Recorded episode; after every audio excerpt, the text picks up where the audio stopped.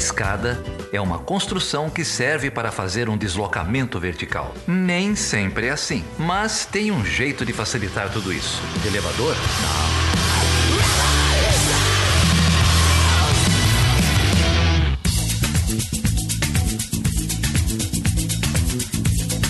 Seja bem-vindo e seja bem-vinda a mais uma edição do Chutando a Escada. Meu nome é Felipe Mendonça E eu sou Geraldo Zaran. e nós já estamos na 27ª edição, hein, Geraldo? 27 é um número bonito, né? E dessa vez a gente vai receber quem aqui? A gente vai falar com o Feliciano Guimarães, professor do Instituto de Relações Internacionais da USP. Foi seu chefe, é isso? Pois é, ele foi meu chefe. Lá na graduação eu trabalhei com ele numa consultoria de relações internacionais. Acredita? Não, fiquei sabendo agora no- na, na gravação. Eu acho que ele era mestrando ainda quando, quando eu trabalhei com ele. Mas enfim. Um jovem mestrando chegado de Curitiba, Isso, exatamente. Estudava GAT, rodada Uruguai. se adaptando à cidade grande. Exatamente. Eu peguei toda essa fase aí. Mas a gente conversou com o Feliciano sobre uma pesquisa que ele está desenvolvendo, né? É uma pesquisa bem grande, envolve um coletivo grande aí de pesquisadores, alunos, que mapeia a opinião pública brasileira sobre temas relacionados à política internacional. É uma conversa bastante interessante sobre a percepção da sociedade brasileira e de alguns líderes sobre política externa, prioridades do Brasil, etc. Vale, vale a pena prestar atenção aí. E antes de ouvir o Feliciano, eu acho que vale fazer aqui uma rápida menção. Ele vai citar vários dados durante a fala dele e o relatório na íntegra a gente vai deixar aí no post, o link. Então, se você tiver bastante interesse no que ele está falando, quiser saber mais sobre a pesquisa, eu acho que vale a pena ouvir é, esse bate-papo com um relatório aberto aí, caso você consiga, né? A gente vai deixar o link para o documento intitulado O Brasil, as Américas e o Mundo, segundo a opinião do público e dos líderes. Uma pesquisa conjunta do Instituto de Relações Internacionais da USP e do SEBRA. Exatamente. Ô Geraldo, e se o ouvinte quiser entrar em contato com a gente, hein, como que ele faz? Olha só, a gente tem o nosso site, www.chutandoaescada.com.br. Você encontra lá os episódios anteriores. Pode deixar uma mensagem no comentário desse episódio, no formulário de contato. Estamos no Facebook, no Chutando a Escada. Estamos no Twitter, no arroba Chutando a Escada. E tem sempre o nosso e-mail, né? O perguntas arroba chutandoaescada.com.br. Olha só, lá no Twitter, muita gente compartilhou, curtiu o último episódio, o especial sobre a Áustria. Aliás, eu queria mandar mais uma vez um abraço pro Ian Link, pro Felipe Andrade e pro professor Marcos Wagner, que nos prestigiou com uma excelente entrevista sobre a situação da Áustria.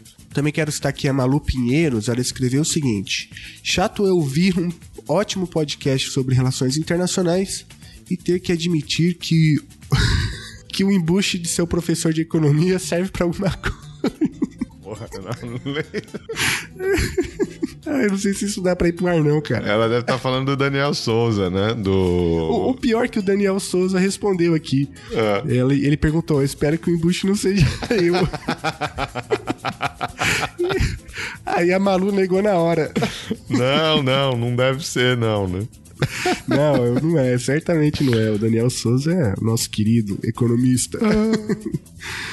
Mas olha só, o pessoal da galera do HAL também é, compartilhou o último episódio do Chutando Escada. Ah, mandar um abraço pro Di- Diogo Bob, que tá lá no grupo do Telegram. Exatamente, um abraço, Diogo. E também o Pedro. O Twitter dele é, é arroba KimJoão1.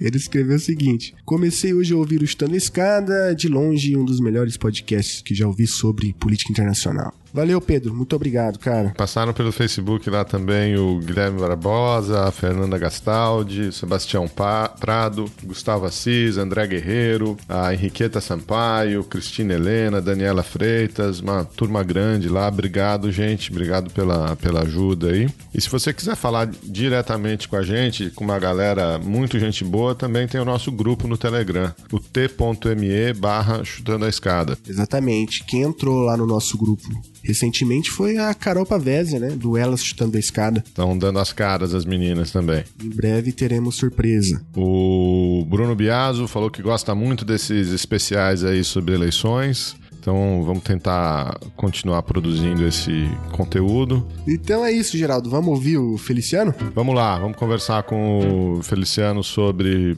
opinião pública e política externa brasileira. Vamos lá.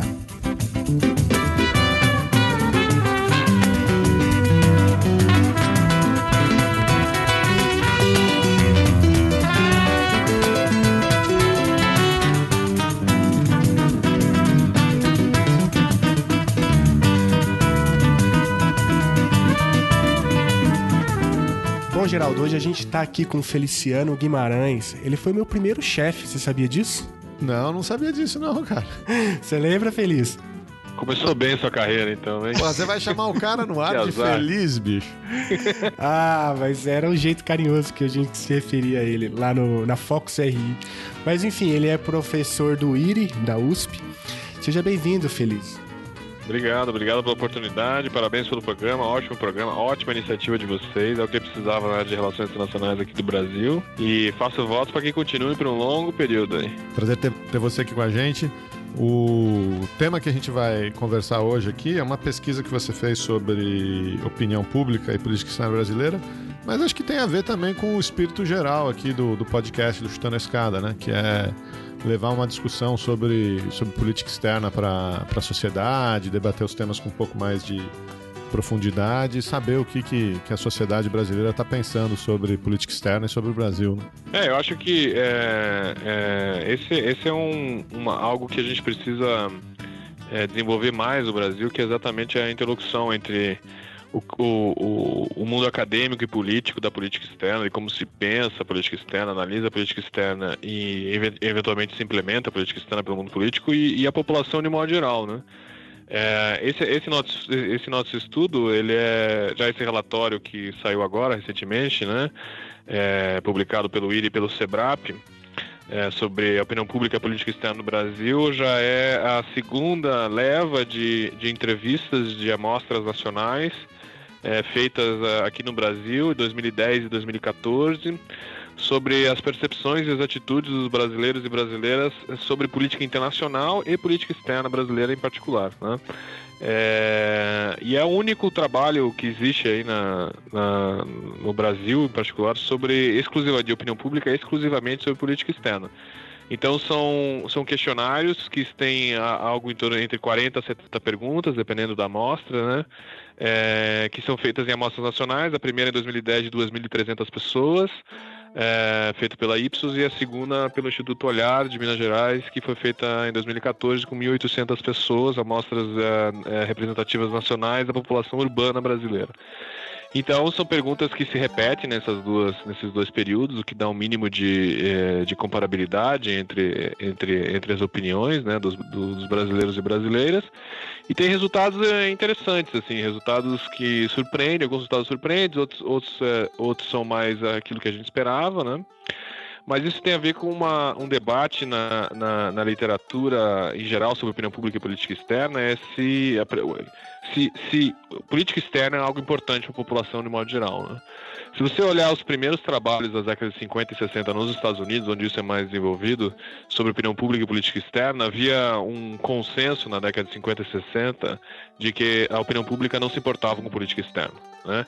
Havia um problema de um lapso de, de informacional então as pessoas tinham que tomar suas decisões baseadas no cotidiano, no que diz respeito a voto, às suas preferências ideológicas, preferências sobre as políticas públicas, e isso era mais definido sobre as questões do país é, é, em si. Né? E, e, isso ficou meio que o chamado consenso Alma-Lippmann da década de 60. Né? Mas nos Estados Unidos mesmo isso começou já a mudar com o melhor das pesquisas de opinião, com a maior densidade, com desenvolvimento na, na área da psicologia e política, e, e política você começou a ter mais refinamento sobre isso. Né? De um lado e de outro lado, você também tinha uma participação intensa, cada vez maior dos Estados Unidos né, em várias questões internacionais. Né? Então você teve uma segunda geração de autores americanos da década de 60, da década de 70 em diante que foi questionar, foi lentamente questionando esse, esse, esse consenso de que as pessoas não entendiam e não se importavam política internacional ou política externa em pesquisa de opinião. É, e hoje, em 2017, sim, nos Estados Unidos em particular, o, o, consenso é exatamente o contrário, né? que as pessoas, que os americanos têm opinião é, sobre política internacional, que ela interfere é, inclusive no voto, isso já é bastante é, é, solidificado, esse entendimento, né? E de que a, essa, essa opinião, ela, em alguns temas, ela é estável ao longo do tempo, em outros temas, ela é mais instável de que em situações de crise internacional, que o país é diretamente envolvido, obviamente, os temas de política interna tomam conta da agenda pública, é, e de que a política, interna, a política externa ela é muito importante, não apenas para o voto na hora da urna, mas também para a criação da imagem presidencial nos Estados Unidos. Então, é, é, dentro desse espírito dessa literatura, que a partir dos anos 2000, aqui na, na, no Rio e também na USP, você começou a ter os primeiros estudos sobre opinião pública e política externa com, com, com as amostras, na década de dois, é, entre as amostras de 2000, 2006 2008. Né, feita pelo professor Amarildo de Souza e depois pelo professor é, Guilherme de Albuquerque, que faziam perguntas sobre política internacional, porém essas amostras eram amostras das, daquilo que se chamava da comunidade de política internacional. Então, em vez de fazer amostras nacionais com todos os brasileiros, eles faziam perguntas sobre as, a, é, pessoa, é, perguntas sobre política internacional e política externa para pessoas que estavam próximas da, política, da, da, da, da construção da política externa brasileira. Então, era uma amostra de 300 pessoas, é, 320 pessoas, então, diplomatas, jornalistas, professores, políticos e assim, e assim sucessivamente.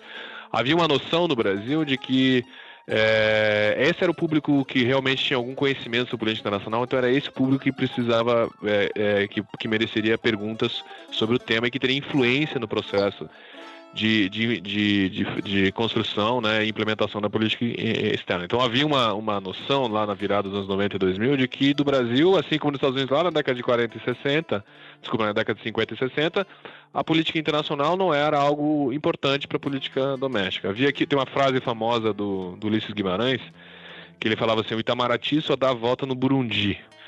Não sei por que ele escolheu o Burundi, que é um país pequeno da África, para dizer isso, né? mas era uma crítica à ideia de que política internacional importava. Fala um pouco para a gente. Você, mencionou aí alguns uh, estudos anteriores e, e, e, falou que esse estudo que você participou uh, tá no, foi feito pelo SEBRAP e pelo IRI da USP, mas é uma equipe de professores, não é isso? Exato. São, hoje nós estamos. Ela é coordenada pela professora Maria Hermínia Tavares de Almeida, é, professora aposentada do IRI e hoje é, pesquisadora sênior do SEBRAP, os professores Janino Nuque do IRI, é, Leandro Piquet do, do IRI eu aqui do IRI, Feliciano, e Ivan Fernandes da UFBC. É, é dentro daquele espírito que eu estava falando, assim, de que a gente precisava perguntar aos brasileiros, né? A professora Maria Hermínia, então, ela deu continuidade e, e, ampliou os estudos feitos pelo Guilherme de Albuquerque, que era outro professor aqui do, da, da USP, do Departamento de Ciência Política, né?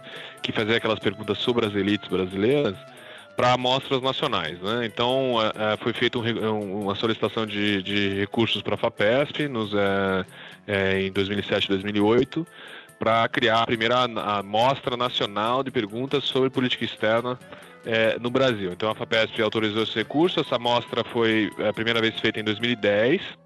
Né? E aí foi feito o primeiro questionário, né, com 70 perguntas. É, terminado esse primeiro relatório, nós temos os primeiros resultados, que a gente depois vai discutir um pouco mais no detalhe. Depois, em 2014, foi feito o segundo pedido da o segundo pedido para a FAPESP para que se autorizasse, é, para se desse continuidade esse, esse, esse, essa pesquisa, foi autorizada, foi feita em 2014 e agora a gente está acabou de fazer a solicitação novamente para a FAPESP para fazer a amostra. Se tudo der certo, se correr bem, a gente faz a pesquisa no ano eleitoral, né, em 2018. Né? Então, vamos falar um pouquinho sobre o, sobre o formato da, da pesquisa. Você, mencionou aí 2010 e 2014. É, é de propósito? Vocês estão fazendo em anos eleitorais de propósito? Exatamente, essa é a ideia, porque é, porque é, é, é aquilo que eu estava falando anteriormente. Assim, nós queremos saber se realmente, número um, se os brasileiros sabem sobre política internacional e sobre política externa, se isso é uma coisa que eles têm um mínimo de conhecimento e como avaliar isso. E, e, e, e, número dois, se eles sabem alguma coisa, quais são essas preferências nos vários temas, em vários, em vários temas. E terceiro, que é especular é, a partir desses dados se uh, o conhecimento sobre política interna tem algum efeito na é, política internacional, tem algum efeito na política doméstica. Esse último, esse último laço, esse é muito mais, é o mais difícil de ser feito, né? Mas nós já temos algumas hipóteses, né? Por exemplo, a hipótese com a qual eu tenho trabalhado recentemente, baseado nos dados, é que, uh, no que diz respeito à construção da imagem presidencial e de candidatos à presidência, a política interna, a política internacional é, ela, é, ela, é, ela, é, ela, é decisiva, né? A gente tem com a base com base nesses dados a gente consegue avaliar, por exemplo, o governo Dilma, né, que foi o que, que pegou é, esse período, né? E como isso teve importância é, para a imagem da presidente. Né? Ah, e é isso um pouco respondendo a essa, essa agenda internacional, essa agenda que vinha dos Estados Unidos. Né? É claro que no Brasil, ao contrário dos Estados Unidos, a gente não pode dizer que a política internacional, a política externa, vai ser decisiva na hora do voto, como, como é lá, porque o Brasil não tem a mesma a mesma, a mesma é, participação no, no, sistema internacional que, o, que, os Estados Unidos têm, mas a gente também não pode simplesmente achar que a política internacional não tem nenhuma importância. Mas antes de fazer qualquer especulação nesse sentido, a primeira coisa que a gente tem que entender, e é por isso que as amostras foram feitas, assim, é como pensam os brasileiros e se eles pensam de maneira estável. Isso que é, é, é, é questão, essa questão da estabilidade das opiniões é importante. Por isso que precisa de um mínimo de amostras comparáveis.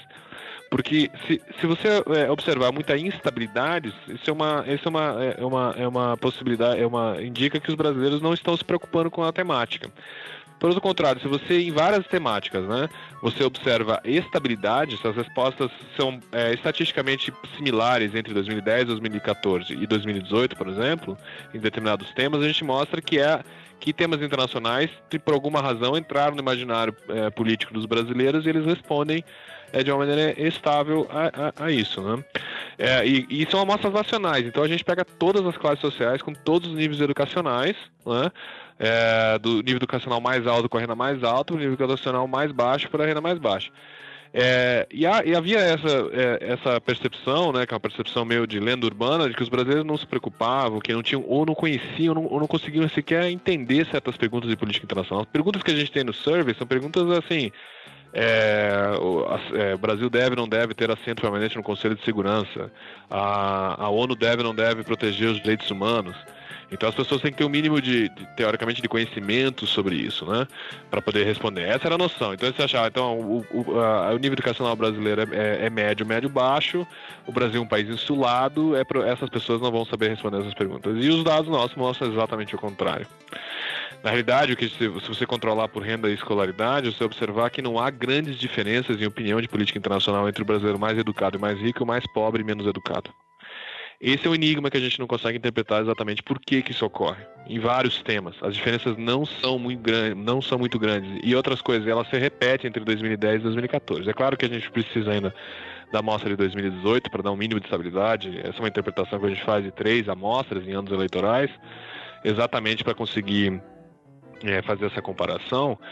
Mas, uh, mas as opiniões elas se tornam estáveis. Hoje mesmo, pra, eu estava revisando aqui o último relatório, até para fazer entrevistas, em vários temas, depois eu posso é, falar um por um aqui, nos que eu tô. Que eu, que eu, penso, você nota que não há o que se chama em pesquisa de opinião cavalo de pau, que são grandes mudanças, né? Então, em 2010, os brasileiros tinham uma imagem muito positiva dos Estados Unidos, em 2014, eles têm uma imagem muito, positiva, muito negativa dos Estados Unidos. Isso não ocorre ocorre, por exemplo, em relação à China, na realidade é uma melhora da imagem chinesa entre 2010 e 2014, mas não ocorre uma piora da imagem americana. Até a gente quer observar em 2018, fazendo as perguntas sobre os Estados Unidos, é, com a entrada do governo Trump, é, Trump talvez possa alterar, como ocorreu no México, né?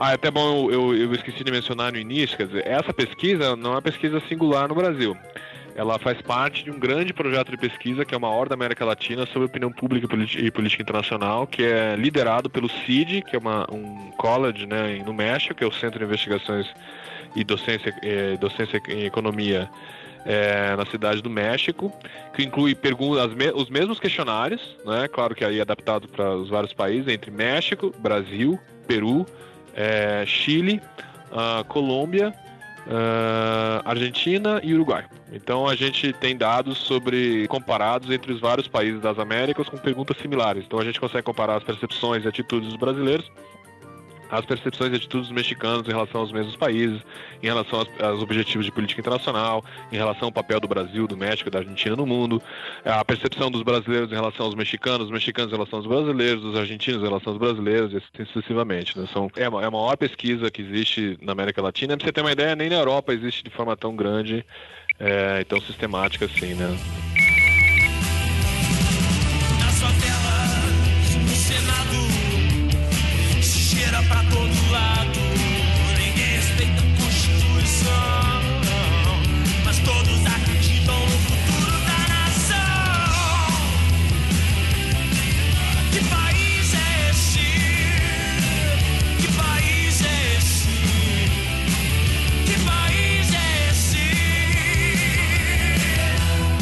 Então, é, deixa eu dar um passo então atrás ainda, né? Antes de você entrar é, nos dados, é, para a gente poder fazer aqui algumas alguns balizamentos, né? Até porque você, num determinado momento da sua fala, você fez referência a alguns conceitos que eu gostaria de trazer até para, enfim, ajudar a facilitar um pouco o, o, a compreensão daquele ouvinte que não está tão familiarizado com a literatura de análise política externa. Né? É, você fez agora há pouco um, um, resgate histórico né, de uma literatura que existe nos Estados Unidos na década de 50 e 60 e depois deu um salto né, para essa pesquisa é, que vocês estão desenvolvendo agora. E aí menciona, é, em um determinado momento, que havia um e eu estou usando um termo que é, você mesmo usou, uma lenda urbana, né? Uma lenda urbana entre a comunidade de relações internacionais é, no Brasil de que a, talvez o público médio brasileiro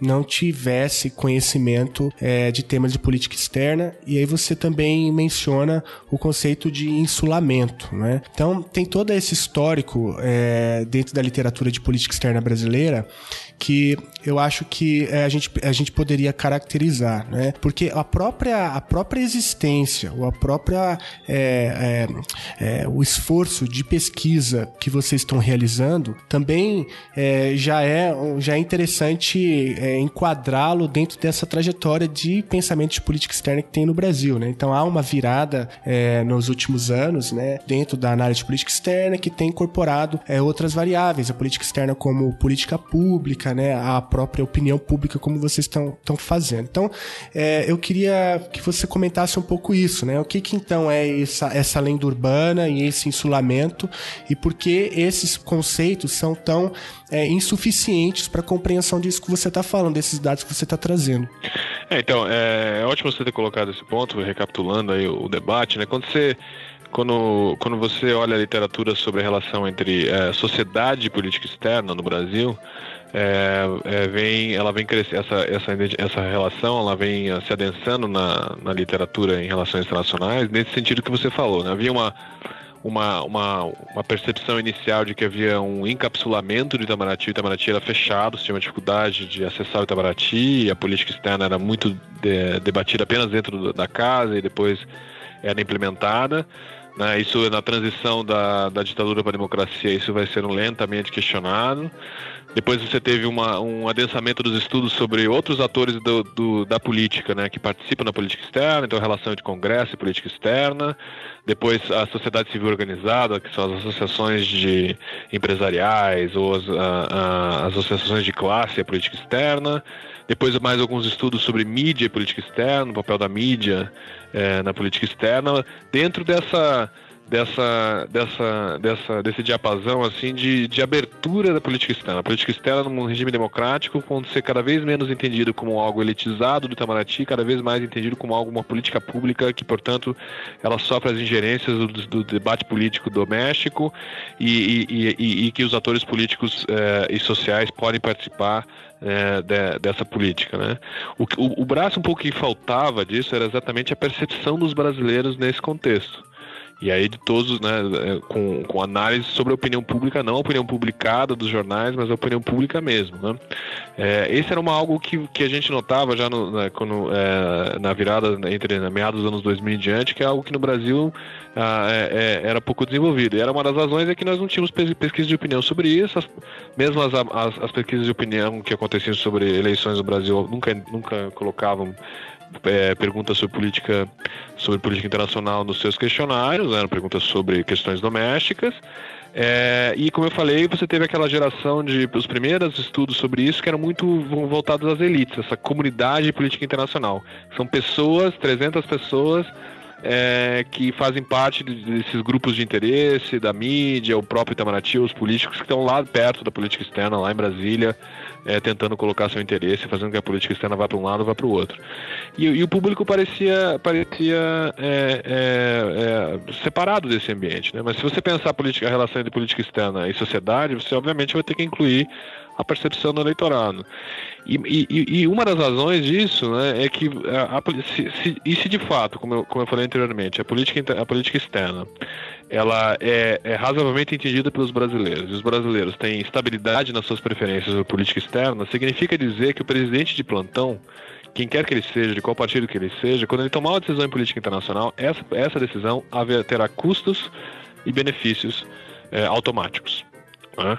É, a noção de que a política internacional não afeta, não afeta nosso debate, nosso debate cotidiano, ela já vem sendo desmontada lentamente. Tem vários estudos aqui né, nas em relações internacionais do Brasil. É, o Davison tem feito, Lopes da UFMG tem feito estudos mostrando é, é, estudos de caso mostrando que em, perto das eleições é, é, você tem crises internacionais que afetam o Brasil e que isso é utilizado pelos atores domésticos no debate político. Né? É, o, que, o que é interessante dessas pesquisas de opinião é exatamente um, balizador dessas, dessa, dessa relação entre política, é, entre o presidente e os temas internacionais. Né? Então, por exemplo, eu vou dar um exemplo mais prático. Né? Ah, é, um exemplo sobre identidade. Né? Uma das perguntas é, que a gente faz no, no, no survey é sobre como que o brasileiro se percebe. Né? Isso parece ser uma pergunta trivial, mas, mas veja, quando você pergunta, a mesma pergunta no México entre os mexicanos, a identidade de ser latino-americano ela é mais importante para o mexicano do que ser mexicano. Quando você pergunta isso para os argentinos, a identidade de ser latino-americano, ela está um pouco abaixo da identidade de ser argentino, na importância. As pessoas podem dizer, é, concordo muito, concordo pouco é, é, com esse tipo de identidade, com aquele outro tipo de identidade. Quando você, fala, quando você olha os peruanos, a mesma coisa, quer dizer, a relação entre ser peruano e ser latino-americano é muito próxima. Quando você vê ah, os chilenos, é a mesma coisa. Quando você vê os colombianos, é a mesma coisa. De repente, quando você olha o Brasil, ela é absurdamente distinta. Não existe a identidade ser latino-americano no Brasil. Ela é 1,8% das pessoas se reconhecem como latino-americanos. Ao passo que 90, com 89,5% das pessoas se identificam como brasileiros. A única identidade que importa para o Brasil é ser brasileiro, não é ser latino-americano. Isso parece. Qual é a importância disso para política internacional, para a política externa? Talvez seja importante para a política externa na medida que um país que faz uma política externa voltada para a América Latina ou voltada para a América do Sul, mais em particular, que, é que a gente tem visto nos últimos anos, de que os brasileiros não entendem essa, essa região como a região da qual eles pertencem, pelo menos do ponto de vista identitário. Eles têm ótimas visões sobre os países da América do Sul. Se você olhar lá, o Brasil, a gente sempre fala isso né, quando a gente, faz a gente compara os dados com os nossos colegas aqui, vizinhos, é que os brasileiros não têm problema com ninguém. Se você olhar a, a, os dados sobre a percepção dos brasileiros em relação aos argentinos, em relação aos peruanos, em relação aos venezuelanos, em relação aos mexicanos, em relação aos americanos, aos chineses, é sempre positiva. São sempre visões mais positivas do que negativas. O único país que tem um pouco de problema que a gente não entende exatamente por quê é a Bolívia. Os brasileiros têm algum maior problema com os bolivianos, mas também é, nada que seja mais negativo do que positivo. Aí quando você olha os chilenos, se você olhar os bolivianos, a visão é muito negativa para os chilenos. Os peruanos, a visão entre os chilenos é muito negativa. Para os peruanos, os chilenos são um problema. Os chilenos e os argentinos têm um problema entre eles, não se veem com uma forma muito é, negativa, é, não se veem de uma forma muito positiva. Mas o Brasil, por um lado, é um país que não se sente latino-americano, e por outro lado é um país que, se, que, tem um, que, que percebe os países da região de maneira positiva. Agora, quando você faz perguntas, mais perguntas em que envolve custos, por exemplo, eu estou terminando agora um, um, artigo que é derivado da, da base de dados, que é sobre liderança regional. Quando você faz uma pergunta liderança regional no survey, os brasileiros apoiam a liderança regional. Sempre é um apoio maciço para que o Brasil seja um líder da América do Sul da América Latina, que na realidade é a pergunta que você coloca lá. O Brasil tem que ser o líder da América Latina. Eu achava os dados muito altos, e uma, uma percepção assim, ele tem um apoio muito grande. E a gente fez um, um, um, um análise, é, a gente mudou o, o, formato metodológico do questionário, a gente fez um experimento de service, que a gente criou várias, é, várias é, situações fictícias em que o Brasil exercia e não exercia liderança regional em temas como conflito regional, uma guerra na região, é, é mudança de regime, que é um golpe de Estado num país vizinho, integração econômica. E a gente foi observando que à medida que você alterava, fazia perguntas, olha, aconteceu um golpe no país, é, no país vizinho, o que você acha que o Brasil deve fazer? O Brasil deve agir de uma maneira assim, assim assado, uma maneira mais dura, uma maneira mais branda e tal. Comecei a observar que foi caindo lentamente o apoio à liderança regional. E o que vai notar é que na maioria dos casos, não em todos os casos, são três ou quatro temas que a gente coloca, na realidade os, Brasil, os brasileiros preferem que o Brasil não haja na região. Não intervenha, não intervenha na região. A preferência maior dos brasileiros é por não agir. Se houve um golpe de Estado na Venezuela, a preferência dos brasileiros é que o Brasil não faça nada. Se houve uma, um golpe de Estado no Uruguai, que é nosso país vizinho aqui, mais né, próximo ao Mercosul, tal, é que os brasileiros preferem que não se faça nada. Se houver uma guerra entre a Argentina e o Chile, por exemplo, que é uma guerra que, que poderia ter ocorrido, não ocorreu e que e dificilmente vai ocorrer, o Brasil também, os brasileiros preferem que o Brasil não faça nada. Então, assim, o Brasil, se ocorrer uma guerra entre, por exemplo, Colômbia e Venezuela, o Brasil, o governo brasileiro vai tomar posição. Pode até ter um, um, um, papel mais, um papel mais decisivo ou não. Agora, em geral, os brasileiros preferem que o Brasil não haja, não faça uma ação.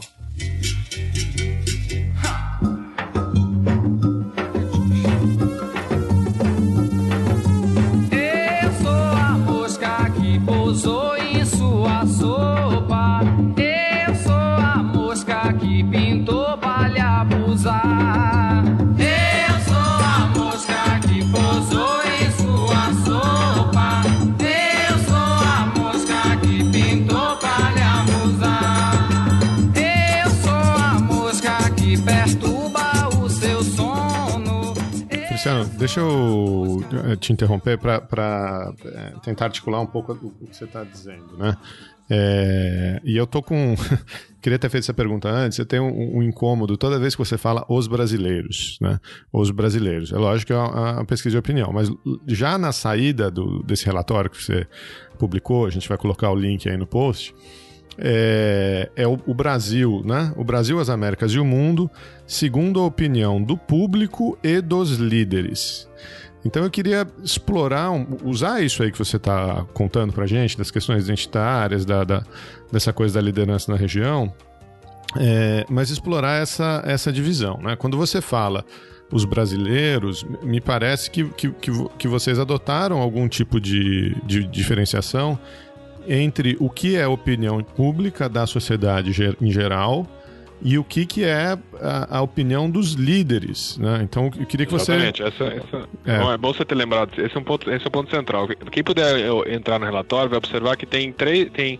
Tem três, é, são duas grandes, são duas amostras e uma das amostras é subdividida. Tem a amostra nacional, quando eu falo assim os brasileiros e tal, eu estou me referindo à amostra nacional. Então é 2.500 pessoas em 2.300 pessoas em 2010 e 1.800 pessoas em 2014. Né? Essa amostra, para quem lê o relatório, ela vai ser subdividida em dois grupos, que é o público informado e o público desinformado. O que é isso? Na hora que a pessoa recebe o questionário, ela tem que responder uma bateria de duas ou três perguntas no início, em que a gente consegue segregar, independentemente da renda, independentemente do nível de escolaridade, que são dados que a gente tem, né, que a pessoa informa na hora que, que, que responde o questionário, mas é, logo em seguida ela responde perguntas sobre pergunta, o, que você, o que você entende pela sigla ONU é, e você se, se considera uma pessoa informada ou desinformada sobre temas internacionais. Então isso segrega a amostra, né, porque você vai ter um público, que é o público desinformado e desinteressado, ele é bem maior que o público informado. Qual que era essa ideia? Por que a gente faz essa divisão? Porque a gente ainda está tentando observar se o nível de informação é uma variável, a percepção da pessoa que ela tem um bom nível de informação é uma variável que vai distinguir a opinião dela em relação a temas internacionais. Quem tem que observar vai ver PDD e PII, né? público desinformado e desinteressado, público informado e interessado. Mas logo em seguinte, a gente ainda tem a amostra dos líderes. A gente, a gente continuou fazendo aquela pesquisa feita lá pelo Maurício Souza em 2000, 2000 e, o Guilherme de Albuquerque, que é 2000, 2008, 2010, 2011. A gente continuou fazendo né, nas amostras 2010 e 2014, que é essa comunidade de política internacional. Que são aí, varia um pouco o número, né? Você tem pessoas que entram, pessoas que saem, que são os líderes. Essas pessoas que. Essa não é uma amostra nacional, aleatória, é uma amostra intencional, ela, ela é você faz a lista, vê se as pessoas têm alguma influência ou não, e cria lá um número de 200 pessoas, que é um número muito muito é, é, difícil de defender porque é cheio de seleção não é uma amostra é, é, mais, mais limpa como a amostra é, entre os brasileiros né? Porque mais uma vez a gente que além de dividir subdividir em PI e PDD queria observar se o pessoal que está lá no poder mesmo que está perto do poder pensa muito diferente do pessoal que, que tem informação entre os brasileiros e brasileiras e o pessoal que não tem informação entre os brasileiros e brasileiros. Né? A gente, a nossa amostra de líderes é pequena, ela tem 300 pessoas na, é, na primeira e 190, 180 na segunda. Mas, por exemplo, no México, na mesma pesquisa de opinião, a amostra de, de elite deles, né, ou de líderes, como que a gente chama aqui, ela está em quase duas mil pessoas. Então, eles entrevistam muita gente é, que de alguma forma está ligada à estrutura de poder da política externa mexicana. Né? Então a gente tentou comparar isso. É, mas eu, eu, eu, sinceramente eu acho que talvez a, a, a, questão central que a gente possa desenvolver mesmo é o, é o olhar dos, dos brasileiros, da amostra nacional, né? Que também tem ali dentro, se a gente pode controlar por fator. A gente não faz esse relatório, controla por renda e por, e por, e por escolaridade, mas também tem é, a elite incluída lá. Aquela obviamente vai ser, vai ser muito pequena, ela vai ser na casa de 1%, 1,5% da amostra. Né? É, porque você vê no Brasil você tem é, entre pessoas com nível de escola, é, nível superior completo e, e, pessoas que estão cursando ensino superior você tem no máximo 8% da população. Ao passo que na Argentina você tem 25% da população e no México você tem 20% da população. Então o público brasileiro é, nível educacional é muito mais baixo do que, do que os países similares como México e, e Argentina, né? Então essa essa é uma essa é uma, uma diferenciação importante. A gente continua perguntando aos líderes né? Quer saber as pessoas, é, é, é, se tem diferença, se, o que eles percebem, como eles respondem essas perguntas, e aí de fato vai ter uma variação maior. Se entre público desinformado e público informado não tem grandes variações, não tem, tem sempre haverá variações, né? São muitas perguntas, então sempre vai ter uma variação ou outra.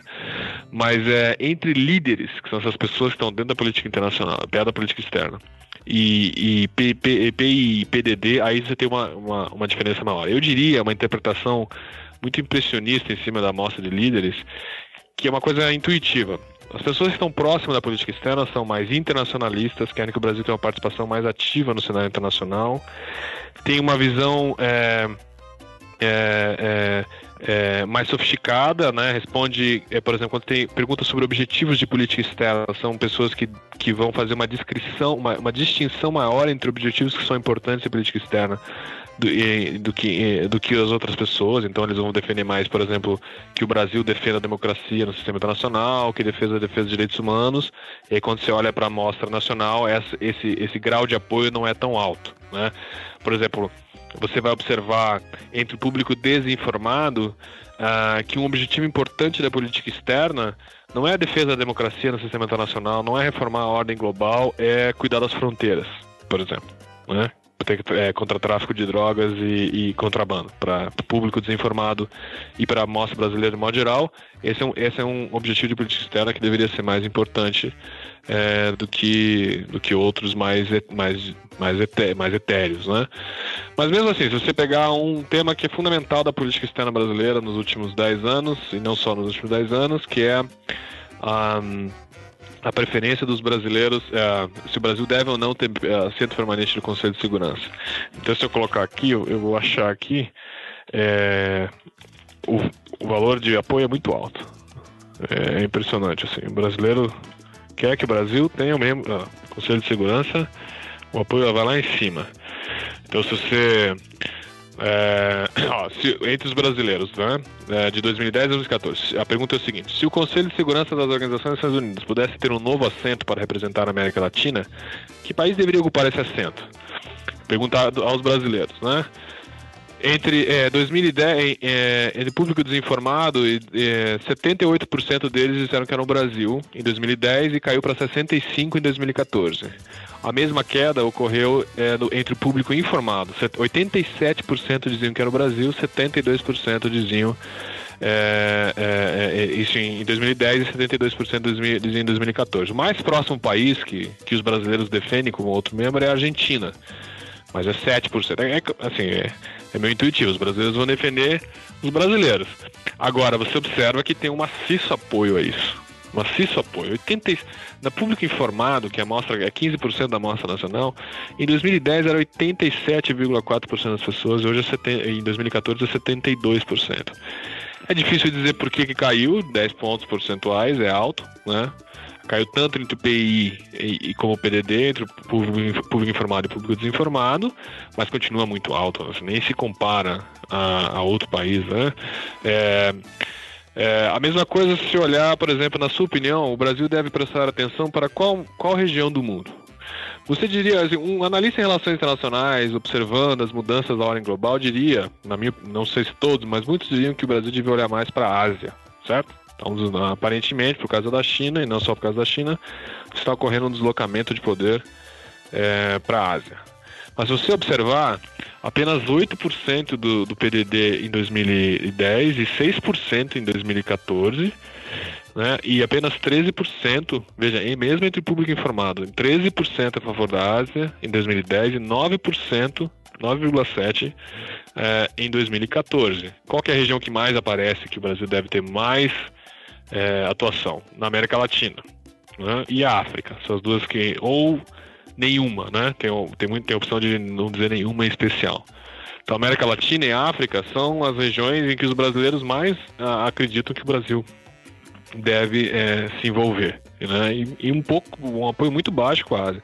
E o interessante é que a Ásia caiu nesse período. A gente quer até ver 2018 agora se mudou alguma coisa, se a Ásia continua a cair. Né? Então, o que é estranho, mas... aparentemente. É um pouco difícil observar por que isso está acontecendo, né?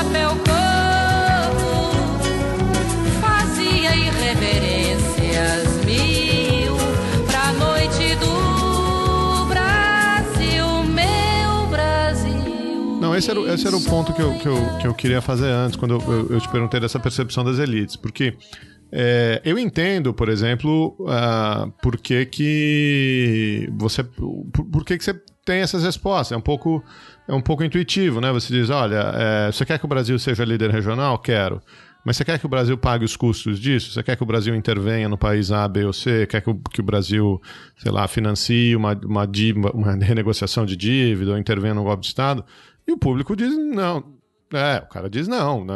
é, é lógico, é uma coisa um pouco, um pouco natural. Agora, é, entre lideranças, e aí eu imagino que a. Que a que, enfim, eu imagino que, que, o, que o N, né, que, a, que, a, que o Sample tenha, é, tenha lideranças políticas e possivelmente lideranças econômicas, apesar é, de você diminuir o, o, o, número de pesquisados, são pessoas que estão mais próximas né, da, da, da, formulação de política externa, das decisões políticas, é, aí é que eu teria interesse em ver é, se, se esse grupo é, compactua ou não com um projeto de atuação regional na América do Sul, na América Latina, ou esse outro exemplo que você deu, se esse grupo ou não está prestando atenção na Ásia, se esse grupo está tá prestando atenção eu acabei de puxar na mesma. Eu entrei na líderes para a Ásia, você vê, olha.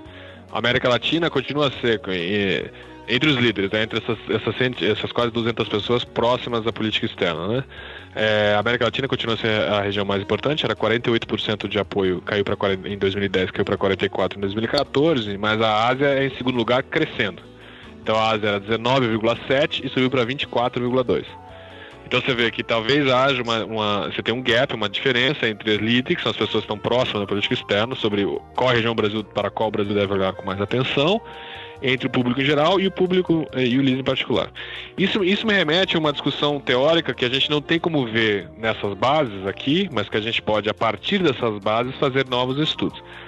A, a, a, grande dificuldade é o seguinte, porque lembra que eu, eu falei no início que a questão teórica é saber se se, a, se os respondentes de surveys de opinião sobre política internacional, se eles têm é, é, visões estáveis ou instáveis, né, aleatórias, que sobe e desce, ou se é estável ao longo do tempo.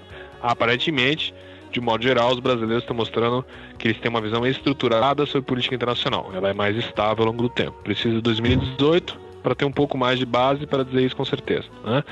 Aparentemente tem isso. Agora a questão é assim, como que eles estão captando essa imagem?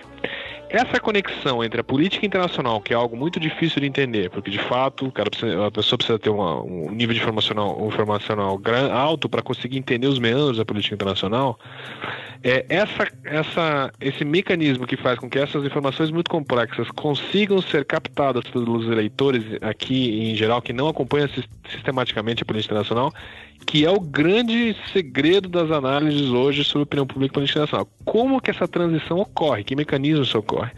A hipótese geral, e é por isso, por isso que você fez a pergunta dos líderes, uma das hipóteses é que é, eles fazem por atalhos cognitivos. O que, que são atalhos cognitivos? Eles têm todas as pessoas, todos os indivíduos em sociedade, eles já são de direita ou de esquerda, já são pró-Estado ou pró-mercado, já são conservadores ou liberais mesmo que eles não saibam isso, não expressem isso de uma maneira clara e coerente, na hora que você faz perguntas sistemáticas sobre esses temas, eles respondem, eles conseguem tomar as decisões, obviamente, são todas pessoas nacionais, independentemente do nível de escolaridade, eles respondem de um lado para o outro. Né? Você vai conseguir classificar um eleitor conservador, um eleitor é, liberal, um, um, eleitor de direita ou de esquerda, um, né? isso você vai conseguir observar. Agora, isso é muito importante, porque essa é uma base ideológica e psicológica sobre as questões, sobre os, os temas da vida pública. Quando você faz perguntas sobre política internacional, essa, essa mesma base que faz com que o cara seja conservador ou liberal, faz com que ele seja esquerda ou direita, é a base que ele vai responder a política internacional. Mesmo que a pergunta seja difícil, mesmo que o tema seja complicado. Né? Ele usa essa base esses, o que ele faz com que ele tra traduza isso em resposta ao survey é, é, essa hipótese que sejam esses atalhos cognitivos. Quem dá esses atalhos cognitivos? Em geral, a literatura aponta dois atores. São os líderes, por isso também a gente continua as amostras de líderes, e a mídia. Que a mídia, inclusive, está dentro dos líderes aqui, que a gente entrevista jornalistas né, é, de jornais nessa amostra dos líderes. Então, voltando à questão de qual região, para qual região o Brasil deveria olhar. Se isso é verdade, se os líderes dão esses atalhos cognitivos às pessoas, e se hoje os líderes estão olhando mais para a Ásia, é de se esperar que em algum momento a população brasileira responda aos líderes. Porque eles são as, os, os, os, atores políticos que vão é, é, é, definir o debate, né? Da base do debate político. Então as pessoas, em algum momento, elas têm um, um gap, elas são um pouco atrasadas em relação a essa informação. Se, é uma, se você começa a observar uma tendência dentro das amostras de líderes, né, que são essas pessoas próximas à política externa, talvez, isso a gente não consiga afirmar, não consegue afirmar ainda, precisa de mais estudos sobre isso, né, talvez as pessoas comecem a responder em breve né, é, é essa, é essa tendência, dado que os líderes têm esses, são os fornecedores dos atalhos cognitivos.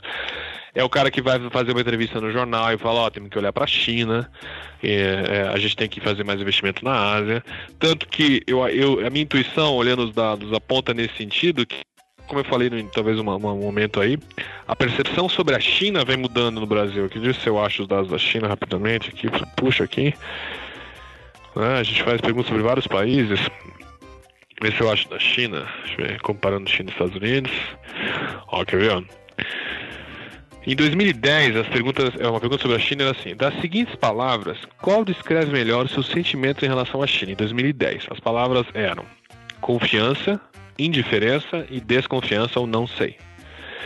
Desconfiança explodiu na mostra, tanto entre o público desinformado como o público informado. O público informado, 57% do público informado dizia que tinha desconfiança em relação à China, né? e 48% é, é, tinha desconfiança, depois confiança com número bom, né? na casa dos 30% para os dois. Indiferença, apenas 2%. No entanto, quando você olha em 2014, o que acontece? Se altera completamente.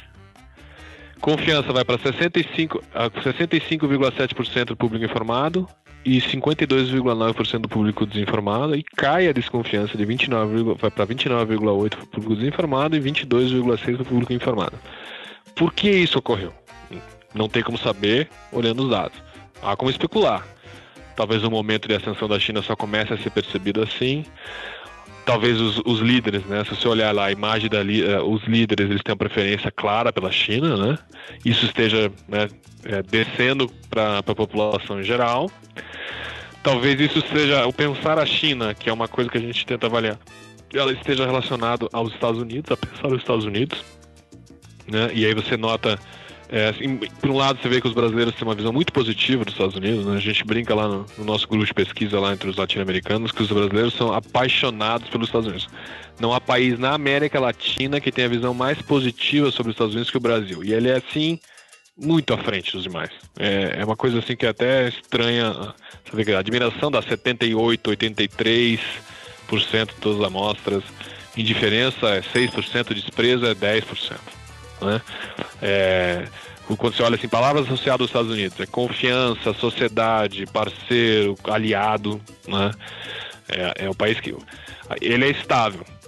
Agora, as nossas duas amostras não pegaram o governo Trump. Quando a gente olha do México, o México tem um dado que é impressionante assim.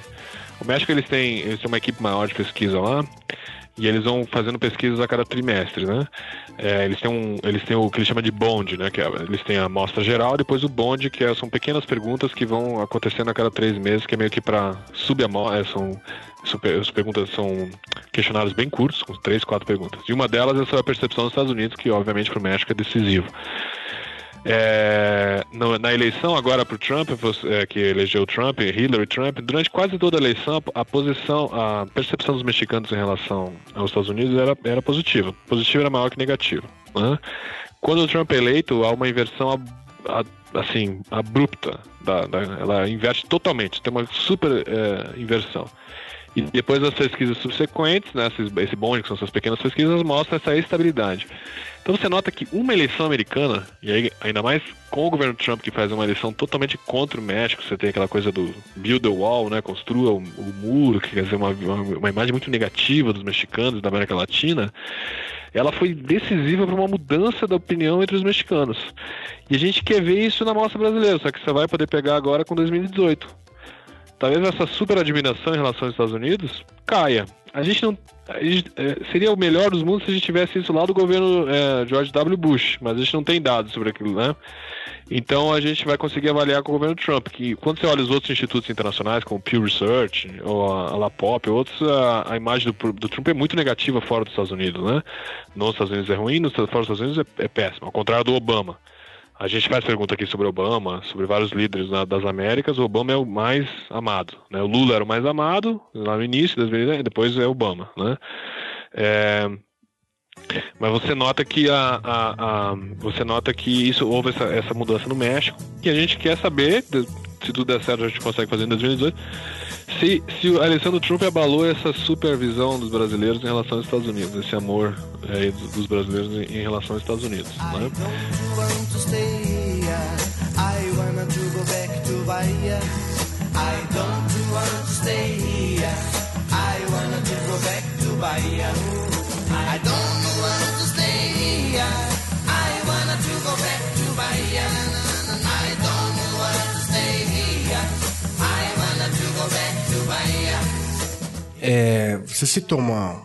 outros conceitos muito importantes, né? Os atalhos cognitivos, e aí cita os, cita os líderes, e também o papel da mídia, que seriam talvez as duas principais forças da mudança da opinião pública em termos de política externa. Não só em política externa, né? Política internacional, mas diversos outros. Acho que dá para extrapolar isso para outras áreas também, com certeza. Né? Aliás, isso é um tema bem consolidado na literatura, o papel, o papel que as lideranças têm é, de, enfim, em todo tipo de literatura, né? A, essa mais à esquerda vem trabalhando com, com o conceito de intelectual orgânico. É, mas o, o que me chama bastante atenção aqui na, na, na tua pesquisa, que pelo menos destacou para mim, né, quando eu vi os dados, é o papel que a, a televisão ainda exerce né, no, no, na difusão de informações sobre política internacional. Né? É, talvez, talvez então não teria aí uma, uma questão também de, de linhas editoriais é, dessas, desses grandes veículos de comunicação que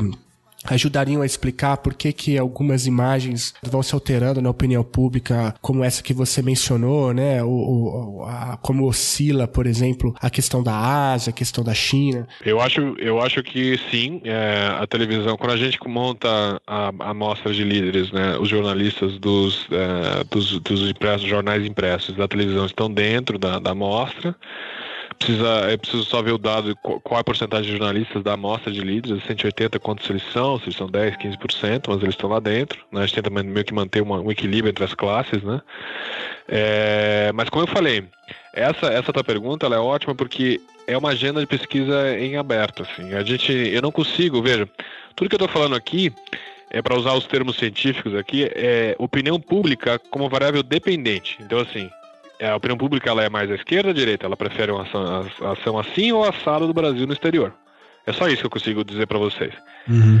É, como que essa, é, essas pessoas respondem a isso? Como que essas informações chegam a elas? E, por, e aí, daí, daí, e, aí nós podemos mostrar por que, que, elas, por que, que elas são mais à direita ou à esquerda, preferem um Brasil assim, um Brasil assado, a gente não sabe dizer não sabe como se porque precisa de mais você precisa de uma pesquisa que, que pesquisas que envolvam não apenas a, a, a opinião pública como variável dependente mas tentar entender os mecanismos de transmissão da informação. E aí são pesquisas quantitativas e qualitativas juntos né, que você tem um, um certo resultado que é baseado aqui na amostra e você quer entender como que esse resultado chegou a ser o que ele é e aí a televisão vai ter um papel importante, uh, os jornais impressos vão ter um jornal importante, televisão e rádio vão ser centrais, e internet.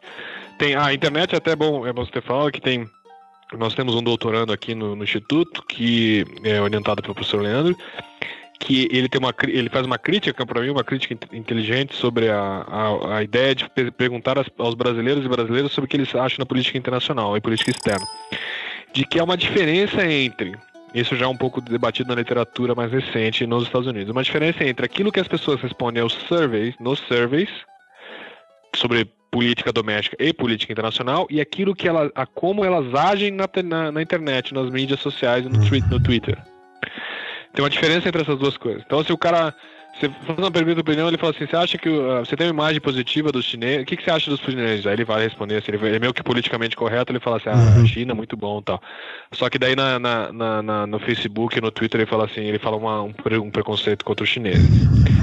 Então, essa é uma, essa é uma, uma agenda fantástica que agora com os softwares e tudo mais, o body phishing, né, que é caçar essas palavras dentro da internet, no Twitter e no Facebook, que você consegue fazer um balizamento. Você fala assim, olha, tudo bem, você está dizendo aí, as, as tuas amostras estão dizendo que, o, que a visão sobre os Estados Unidos é muito positiva, mas olha aqui, olha esses grupos aqui na internet, esses atores tais, tais e tais, olha quando eles falam isso para os Estados Unidos, olha qual, como que sobe essa curva negativa aquela curva positiva. Então você poderia comparar né, é, uma pergunta, uma coisa mais passiva, que é a amostra de política externa, com uma coisa mais ativa, embora não tão sair às ruas né, para queimar a bandeira americana, mas é uma, uma, uma ação um pouco mais ativa que é twittar e, e colocar post no Facebook nesse sentido. Essa é uma agenda em aberto. É, não tem como saber. Baseado nesses dados, você precisa de mais, de mais pesquisas, né? É, a mesma coisa em rádios. Né? As rádios são muito importantes na política brasileira, na política doméstica e tal. O qual elas são importantes em política internacional? A gente não sabe. Como eu, como eu falei a vocês, eu não posso dizer com base nisso como que os brasileiros chegaram a, a pensar da forma como eles pensam. O que a gente está mostrando assim é um pouco a forma como eles pensam. Então, nesse sentido, é uma evolução, porque o que acontecia antes desses servers é que a gente não sabia como eles pensavam. Ou a gente tinha aquelas noções prévias, que eram um pouco lendas urbanas, de que os brasileiros não tinham informação e, portanto, não sabiam distinguir entre ONU e Unesco. E aí, portanto, não sabiam responder pergunta de política internacional. Olha, a gente está mostrando aqui, olha, não é assim. E a gente está especulando, a gente está levantando uma hipótese de que, olha, temos que pensar também os custos de decisões de política externa. E aí, quando eu falo custos, são os custos políticos e os custos eleitorais nesse sentido. Então, por exemplo, Venezuela, certo? Eu não preciso dizer para todos que Venezuela é um tema quente da política da América do Sul. Né? Decisivo para a posição do Brasil no sistema internacional. É um país que está em, em, em constante conflito interno. É, e que você fala, falaria assim, bom, que, que os, fala, tá, tá, os brasileiros têm alguma visão da Venezuela? Se você pensar, lembre-se que eu falei anteriormente, os líderes são os que fazem esses talvez sejam esses que fazem os atalhos cognitivos. Só que quando você pergunta aos brasileiros, se eu colocar aqui Venezuela, se você puxar e escrever Venezuela, os brasileiros amam a Venezuela. Venezuela. Eu escrevi errado. Se você colocar Venezuela aí, a visão sobre a Venezuela é muito positiva. Entre 2010, com Chaves, sem Chaves, com Maduro, sem Maduro. E eu garanto a você, isso é um chute meu, tá? Mas eu tô garantindo sem saber, que não haverá muitas diferenças. ah, tá, chute com você. Que eu, olha, amizade, olha, as palavras Palavras assim. Diga-me como o senhor descreveria a relação do Brasil com os seguintes países: é de amizade, sociedade, rivalidade ou ameaça? Venezuela, amizade, 30 a 31%, sociedade, 32 a 26%, rivalidade, 7%, ameaça, 6%. Entre o PDD, coisa muito parecida, cresce um pouco a rivalidade entre o PI, que é o público informado. Sabe? Como eu falei, só a Bolívia lá tem um pouco de problema com, com ameaça. Que, e como eu falei a vocês, eu não sei por que é. É claro que não sei, por exemplo, na Venezuela é um, é um dado um pouco preocupante. Não sei ou não respondeu já de 22% da população do, do PDD. Eles não têm uma. O cara faz essa pergunta lá sobre a Venezuela, ela é mais alta que as outras. Ah, uma literatura que indica que não sei tem que ser cada vez mais considerado porque pode ser um número de transição. E a pessoa de fato fala não sei, não apenas porque ela não sabe, mas porque ela não, não conseguiu ter uma decisão rápida para responder o survey. Ela está ela está esperando a próxima pergunta já. É bom dizer, para ponto de vista metodológico, que surveys longos como esses, eles é, educam o, o respondente. Então, se você notar, tem estudos que mostram que a, a, a, sofisticação das respostas vai aumentando à medida que as perguntas vão evoluindo, porque uma pergunta anterior educa a próxima e para cima por diante. Então, a pessoa vai entrando no espírito do survey e vai meio que. Ou ele cansa e não quer mais responder, que essa é uma possibilidade, porque o survey é longo, ou a pessoa melhora a, as respostas ao longo do tempo, né? Ela vai dando respostas mais complexas, vai diminuindo a taxa de não sei, né? É, e dá respostas mais, mais diretas. Mesmo Cuba, por exemplo, Cuba é um país, os brasileiros não tem nenhum problema, pelo contrário, a imagem é boa, muito boa, boa. Se somar boa com muito boa, dá 65% do PI. Engraçado que o PI, o público informado, tem uma visão mais positiva sobre Cuba do que o público informado. Feliciano, deixa, deixa eu te fazer uma pergunta no outro sentido. É, primeiro, eu quero parabenizar aqui o seu, é, a sua humildade acadêmica é, de estabelecer relações entre essas coisas e dizer, olha, a, pesquisa aponta algumas coisas para gente, a razão dessas coisas eu não posso precisar, é, e, e, e, tem muita gente aí que, que começa a usar dado para justificar todo tipo de, de posição, né? Então acho que você está tendo uma uma atitude muito honesta aí com, com, o que, que isso indica e o que, que isso não indica, né? Da onde vem essas, essas concepções sobre política internacional da população brasileira. E aí você, você, você fez um, um, esforço de levantar algumas hipóteses, né?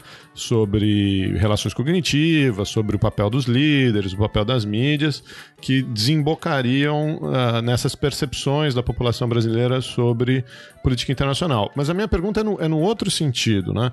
Vocês uh, têm algum tipo de, de pergunta no questionário ou tem algum tipo de indicativo de que a percepção da opinião pública pode levar a mudança na política externa, mudança na política pública? Por exemplo, algo do tipo: é, você mudaria o seu voto por conta de, de, de decisões de política externa? Ou você é, mudaria sua opinião sobre um político ou sobre um candidato por conta de, de decisões de política externa? A gente tem alguma medida da importância da política externa para a população? Não, não. Essa, essa é um, essa é um outra, esse é um outro, é uma, uma colocação com, com a qual a gente vem é, já na, na, na, na construção do questionário para 2014. Eu entrei aqui na universidade em 2014, então eu peguei bem o início da a fase final da, da construção do questionário, eu peguei a, o debate sobre, sobre esse ponto, né? Como eu falei, a gente está falando sobre é, sobre a variável dependente, né? Assim, olha, o que, que eles pensam? Eles pensam assim. Se isso que eles pensam influencia a própria política externa, é um estudo que envolve o processo decisório da política externa e aí você identificar lá que o ator A, o diplomata C, o presidente tal, levou em consideração que os brasileiros pensam assado ou assim no tema de política da Venezuela, por exemplo, e aí por isso ele toma a decisão para a esquerda ou para a direita. Então esse é um estudo muito mais complexo de fazer do que a gente faz. Outra uma forma aproximada de fazer isso é isso que você está dizendo. O que é uma próxima aproximada disso? É indicar por meio de perguntas, e aí não é uma pergunta aberta, porque é o que a gente faz. Todos esses, a maioria desses dados que eu estou falando para vocês são perguntas abertas. A pergunta está assim: em uma escala de zero a tanto, quanto que você dá de nota para o país tal? É, qual é a palavra que assemelha ao país? É amizade tal? São perguntas abertas. O que você pode fazer é aquilo que eu falei no, no trabalho sobre liderança regional.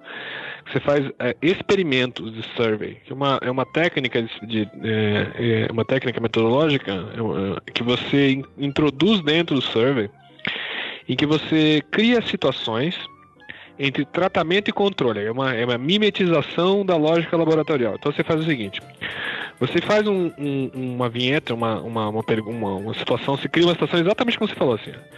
É, o presidente brasileiro é, agiu dessa maneira na questão da Venezuela. Você mudaria o voto dele? É, você mudaria o seu voto em relação a ele? Ele é candidato à reeleição. Você mudaria o voto em relação a ele? Sim, não? Ou, ou é, a possibilidade de você é, mudar é alta, baixa, né? Ou, ou, ou mediana ou não muda, né? E aí você criaria situações que você compara uma situação com a outra, entendeu? É um tratamento e um controle. O controle é como se fosse uma, uma, uma, uma uma, uma, uma situação que, que o presidente não age, não faz nada, né? E a outra em que ele age. E aí você compara assim, ele agindo de uma maneira ou de outra. E aí você faz uma pergunta em relação ao voto. E aí você poderia indicar uma diferença entre as coisas. Aí você poderia indicar, olha, se o presidente agir de uma maneira muito dura com o país vizinho, o, o brasileiro pode mudar o voto. Ou, ou você pode dizer nada, você pode dizer, pode dizer o contrário, olha, a maioria das pessoas diz que não mudaria o voto, mesmo se a situação fosse uma medida muito dura, se fosse uma medida se fosse mais diplomática, ou se fosse mais sanção econômica, ou se fosse uma invasão militar, né? Que são, por exemplo, medidas, instrumentos de política externa, né? É, os brasileiros falam, mesmo assim não mudaria. Então essa é uma coisa, essa é uma, um debate muito interessante de fazer. É um desenho que você pode introduzir dentro do, do questionário e aí você aleatoriza isso para evitar a seleção de viés. Né? Então você porque como é que a pessoa faz a pergunta? Ela, ela coloca essa, essa planilha aqui com os questionários dentro de um iPad, assim, aí é face to face, vai em, em grandes centros urbanos, áreas de aglomeração. É o mesmo, é o mesmo, é o mesmo modelo da, da, do Datafolha. Então a pessoa fica lá com a camisetinha e tá com o iPad aí para a pessoa, começa a fazer a pergunta. Quando chegar nessa situação, é a que não é o que acontece assim, a pessoa chega, ela, ela abre o formulário. Então, o nome da pessoa é, é Maria Aparecida José de Almeida, idade, renda e tal, vai fazendo as perguntas. Quando chegar nessa, nessa pergunta, ela vai entrar de maneira aleatória. Pode ser uma, aquilo que eu falei, pode ser uma medida, uma invasão militar que o Brasil fez, pode ser uma sanção econômica, pode ser uma, enfim, uma negociação diplomática ou pode ser nada. O Brasil não agiu. Aí ela responde. E aí você, depois você pega todos, 1800, então você segmentou, por exemplo, em quatro e você compara três, que são três ações, com o não ação, que é o controle.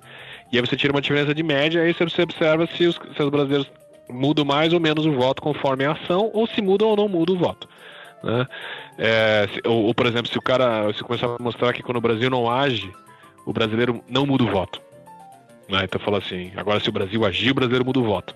Isso indicaria, caso, estou especulando num, num cenário fictício, isso poderia indicar que tomar uma decisão de política externa faz mudar voto. Vai efetivamente mudar o voto lá, o cara vai lá na urna e fala assim, ah, porque a Dilma, o Lula ou a, o Temer é, não fez isso, eu não vou votar, é, fez isso com a Venezuela, eu não vou votar, a gente não tem como saber. Aliás, ninguém sabe efetivamente se se o, o, se o brasileiro votou mais ou menos aquele governo exatamente pela razão X, Y, Z. São grandes interpretações sobre as razões. A gente não tem como saber, mas a gente pode ter um dado aproximado. Essa, é essa é uma. Assim, dar uma resposta para isso seria fantástico, porque é, seja negativa ou positiva. É claro que é mais fantástico se fosse positiva. Se você falasse assim, olha, mundo, Brasil, principalmente para os diplomatas, ó pessoal, Olha, a gente fez esses experimentos aqui e mostra que se o presidente agir dessa maneira ou dessa maneira, ele pode perder voto numa reeleição. É, então isso tem que se levar em consideração. Então tem um custo político. É o que a noção que a gente tinha é que política internacional não tinha custo político né, para a população. O que importava era a economia, se é bem ou não. Né? Mas talvez, é, é óbvio que a economia vai continuar sendo um fator decisivo, mas talvez tenha algumas coisas a mais que precisam ser levadas em consideração.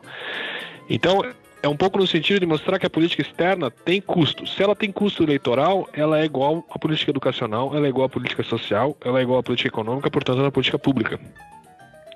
Ela não pode ser pensada num mundo eterno, é diferente, porque existe um negócio chamado em sistema internacional que o Brasil não controla todas as variáveis. Como se em política econômica o Brasil não estivesse fora desse mundo uhum. também uhum. internacional e, portanto, controlar essas variáveis. Então ela é exatamente igual, entendeu? É, isso que seria interessante saber. Isso está aberto para pesquisa. Por isso que divulgar essa pesquisa é bom, porque o que a gente precisa é gente interessada em pensar a opinião pública e política externa, e motivada. É tentar, é tentar, é uma coisa um pouco missionária de, de ver que os brasileiros e as brasileiras é, se importam com o mundo, se importam com as questões. Por exemplo, tem o último capítulo do relatório, se você olhar lá, é, é um capítulo que eu acho o capítulo mais bonito que tem aqui, que é a visão dos brasileiros sobre a, sobre a migração. Sabe, assim, sabe, não, não, pelo menos assim, é claro que há xenofobia no Brasil, ninguém, ninguém, ninguém duvida disso. Mas se você olhar lá a migração, a atitude dos brasileiros frente à migração, ela é super interessante, ela é super positiva. Ela é, ela é sabe, é uma visão de migrante positivo de qualquer país, sem, sem nenhuma a gente coloca alguns os únicos volta à questão, né? E aí talvez tenha uma questão dos custos, né? Os bolivianos são um pouco mais é, mal vistos, são bem vistos, tá? Mas eles são não tão bem vistos quanto os chineses, quanto os coreanos, quanto os americanos, quanto os alemães, quando eles migram para cá. É, sabe, então assim, é, essas coisas importam. Então se, se o governo for lá tomar uma, uma, decisão de imigração que por alguma razão política do governo A, B ou C fecha a porta para migração, por exemplo, é, e se os brasileiros têm uma visão positiva sobre a migração, quer dizer, você tem um custo, custo político do ponto de vista eleitoral da imagem presidencial. Que era, essa é a outra que é o pouco que eu estou travando aí nos últimos meses, mas não o paper não consegue ficar pronto porque eu não consigo entender os dados, que é ver como que a decisão política internacional cria imagem presidencial, afeta a popularidade do presidente de plantão. Essa é, uma, essa é outra também janela importante de pesquisa, né? que é mostrar que, que, que questões internacionais é, têm importância na, na popularidade presidencial. Isso também tem a ver com a literatura americana. A, a, literatura americana é muito voltada à guerra, né? Que é um problema para nós aqui, porque quando você vai pegar os modelos dele e traduz para cá, não dá porque a gente não faz guerra, né? Que ele chama de, é, de, de casualty, é, de, é, public opinion for casualties, né? Que é a opinião pública para uh, soldados americanos mortos na guerra. Essa grande, né? O número de soldados mortos na guerra afeta a popularidade presidencial, então como afeta? Era uma agenda de pesquisa. E agora a agenda mais moderna é uma coisa chama, que eles chamam em inglês chama backtracking, ou audience costs, que é custos de audiência.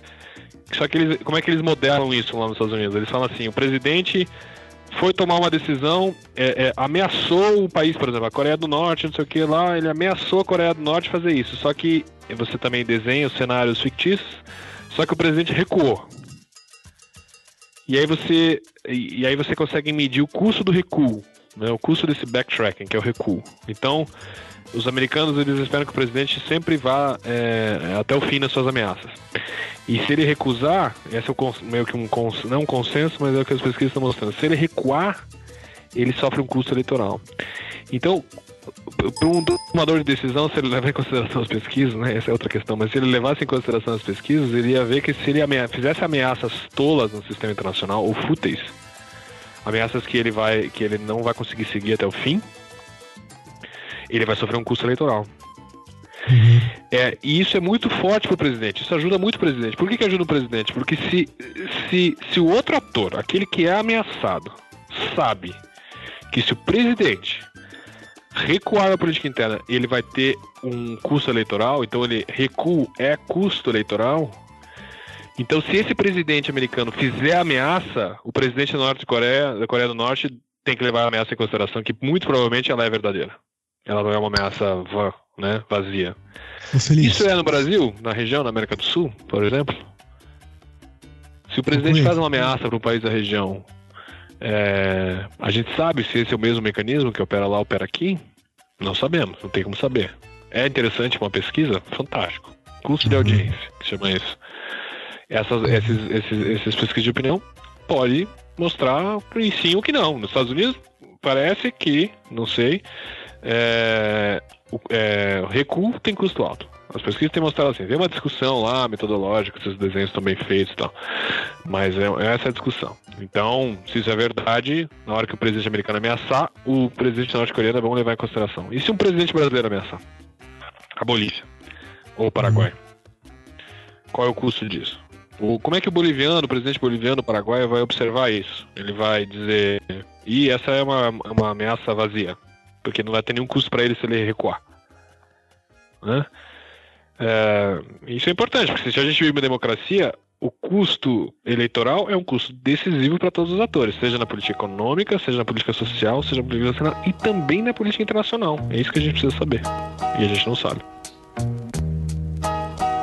Que não foi tão bom poder falar pro Dão Que aprendi com o João como obter mais alegria Cara, sempre informação, sangue puro e bom Pras drogas basta um simples não, o dom da opinião A vida é a sua cara, eu me dou bem num som Na raça, um espectron, quem sai do rojão é tio, sem trama, face a face com o subúrbio. O mandarim, sabote, o maurinho, o núcleo. Registra e mete a cara, jamais a ideologia falha, ganha. A quem produz um som. Feliz, você destacou muita coisa, mas o relatório é muito grande, né? Tem muitos dados. É, você citou agora no final ah, o papel da migração.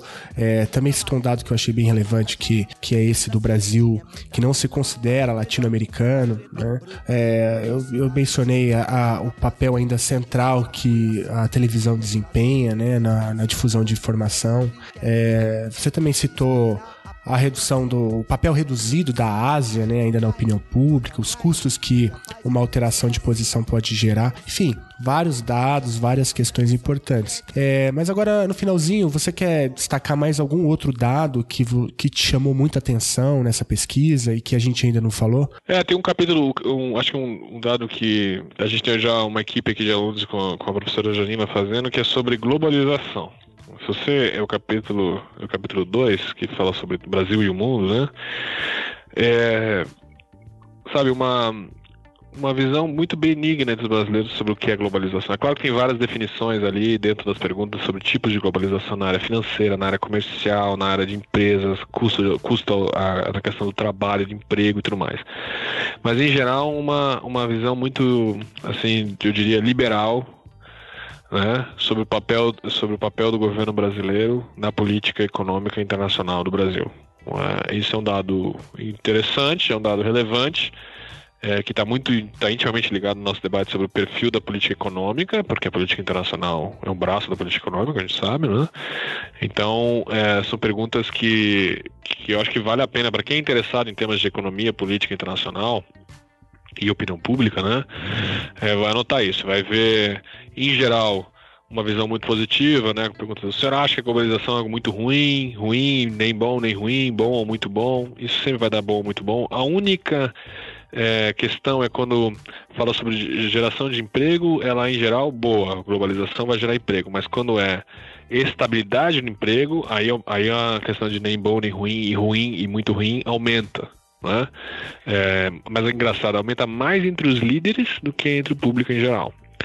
É, mas isso é importante porque é, é, é, pesquisas de opinião pública têm mostrado que, opinião pública em geral, sobre temas domésticos, tem mostrado que nessas últimas, desde a, esse último governo que sofreu impeachment, é, houve uma mudança importante na percepção dos brasileiros em relação à política econômica e o papel do Estado na política econômica. Em geral, continua se apoiando as políticas sociais, a política econômica que o Estado é participativo, tem intervenção na economia e tal, mas houve uma mudança sobre a questão dos impostos. Né? O, o trabalho da Marta Resch, aqui do, DCP da UCE, mostra que os brasileiros têm ficado cada vez menos tolerantes a aumentos de impostos é, é, do que no passado, principalmente entre os mais pobres. O que é um pouco contraintuitivo, porque os mais pobres são os mais beneficiados pelo Estado, né, as políticas sociais e políticas econômicas. Mas eles também são os cada vez mais, se tornam cada vez mais sensíveis ao, ao valor dos impostos. É, e aí quando você olha aqui também, isso me, quando eu, eu, eu vi esse trabalho da Marta Hest, eu fui olhar na nossa base aqui sobre globalização, não tenho estudado esse tema em particular, mas me vai parecer um texto interessante, que entre os mais pobres no Brasil, principalmente do PDD, há uma visão muito liberal da economia sabe, de globalização como positivo. É, claro, aqui não faz pergunta sobre impostos aqui, né? Mas impostos é, é ser contra imposto é um indicativo de, de, ideologia liberal na área econômica, né? É, e ser a favor do livre comércio também. E aqui a gente está mostrando que ser a favor do livre comércio também.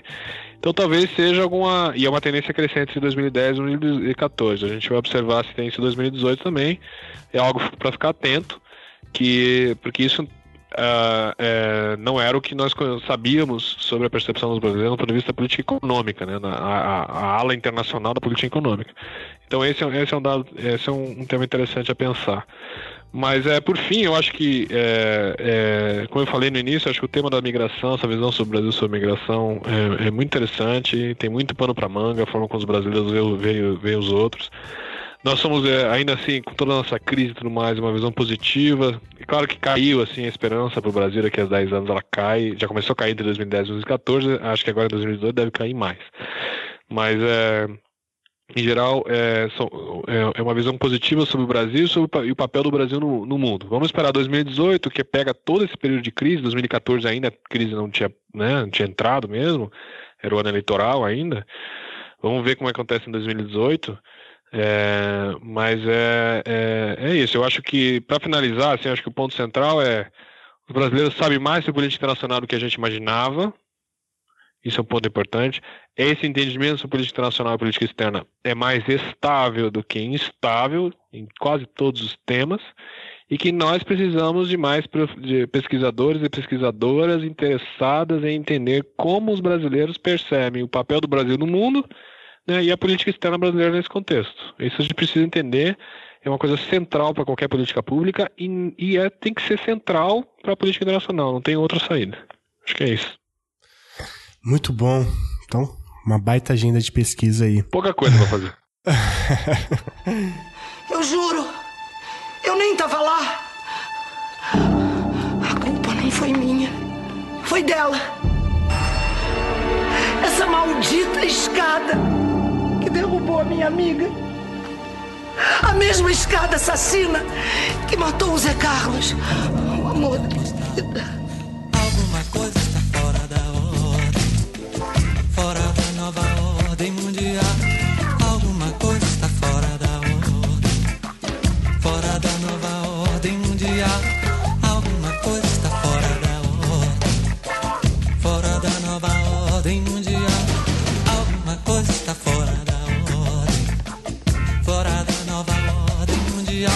Escuras coxas do. Ô Feliz, é o seguinte, no final do, do Chutando a Escada, é, a gente faz a, a, Acho que é a melhor pergunta do programa, né?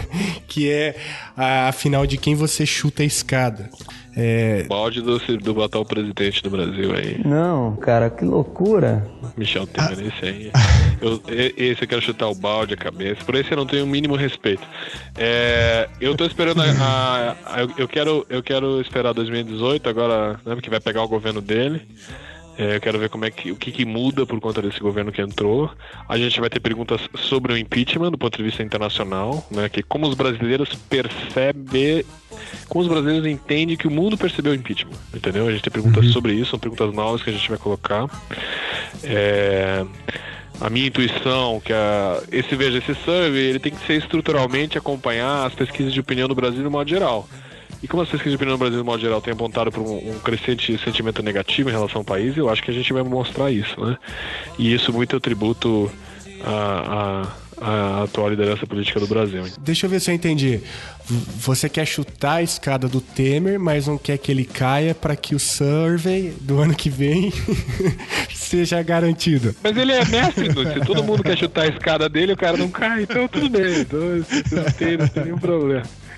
Tá, eu vou fazer uma intervenção aqui, vou fazer um, um, chute adicional. Chuta! A esse editorial do, do Estadão que saiu essa semana, dizendo que o presidente tem sucesso porque ele governa com o Congresso e não comprando o Congresso como em governos anteriores. É, é, é, acho que se algum dono de mídia no Brasil ainda tem a cara de pau de escrever um negócio desse, é, não tem, não tem nem mais o que dizer, né? Argumentar que esse governo não, não compra votação, não compra interesse.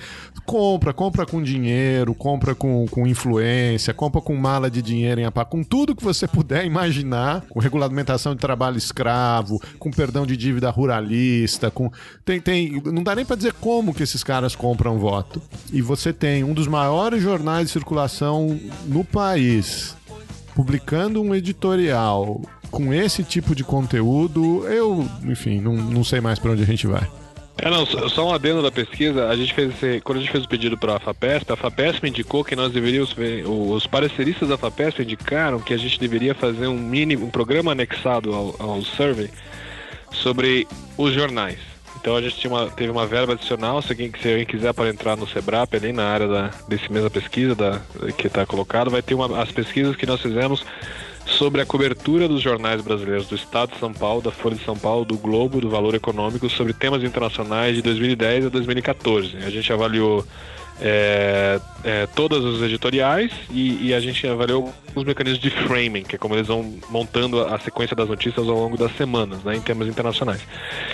E é impressionante o papel do Estado de São Paulo, assim. Você, você pega no governo Lula e Dilma, assim, como bate 98, 97% de editoriais críticos. A gente criou uma métrica de crítico, negativo e positivo, né, e tal, como que mede isso. É impressionante. Aí quando se muda de governo para governo Temer, é uma mudança de 100%, né, 180 graus. É uma mudança de 180 graus, os editoriais, os frames começam a ficar todos positivos. Quer dizer, é, se o Brasil estava bem ou estava mal no sistema internacional, se estava agindo mais, agindo menos, o jornal ele muda completamente a interpretação na mudança de governo. É impressionante. O, melhor, o mais equilibrado dos jornais brasileiros em temas internacionais, nessa nossa pesquisa, foi o valor econômico. Mas a, a Folha de São Paulo, o Estadão e o Globo sempre contra qualquer durante o governo é, Lula e Dilma é uma coisa, quando o governo Dilma então é uma coisa impressionante, né? Não é. É, aí quando muda o governo, a Folha continua sendo crítica, mas é, é, não no mesmo grau que anteriormente. É, o governo Lula e Dilma, Ah, o, o Globo também. Agora o Estadão é, deixa, acaba a crítica. Né? Mas Deixa- aí aparecem essas coisas aí que você editorial. Olha só, eu tô com o Estadão aberto aqui. É, o Estadão publicou um texto do Felipe Frazão, dia 25 de outubro. E o título do texto é o seguinte: Custo de denúncias contra Temer alcança 32,1 bi. E aí ele vai colocando todos os dados das emendas parlamentares, né, das negociatas com os parlamentares e chega a esse dado: 32 bilhões. Como que os caras escrevem um editorial desse é, dizendo que, que, que não há é, esse tipo de negociação, que o Temer trabalha com o Congresso e não compra o Congresso? Isso não faz o menor sentido, né? É de uma. Manja, que ele conhece esse congresso como ninguém conhece. É. Não, isso sim, mas os dados estão. O próprio Estadão publicou os dados, né? Enfim. Bom, Feliciano, queria agradecer sua participação aí, topar bater esse papo com a gente. Parabéns pela pesquisa, você e os, os outros pesquisadores envolvidos. E vamos continuar aí com, essa, com esse olhar sobre a opinião pública, sobre política externa como política pública, que é um, um jeito aí da gente conseguir avançar essa discussão, torná-la um pouco mais embasada, né? Muito obrigado pela oportunidade, por divulgar o trabalho. Parabéns ao Chutor Escada. Como eu falei no início, ótimo, ótima iniciativa de vocês. Eu quero que continue para muito tempo. É, divulgação de pesquisas, de opinião dos, da- de professores e professoras da área de relações internacionais e política em geral. E estamos aí. Qualquer outra. Para quem tiver interesse, quiser é, escutar isso, quiser é, ou a própria base ou informações, meu e-mail é felicianosar.usp.br. E é só entrar no site do Sebrap ou no próprio aí no, no pad de vocês e, e baixar a pesquisa. Obrigado, Feliz. Muito obrigado mesmo, cara.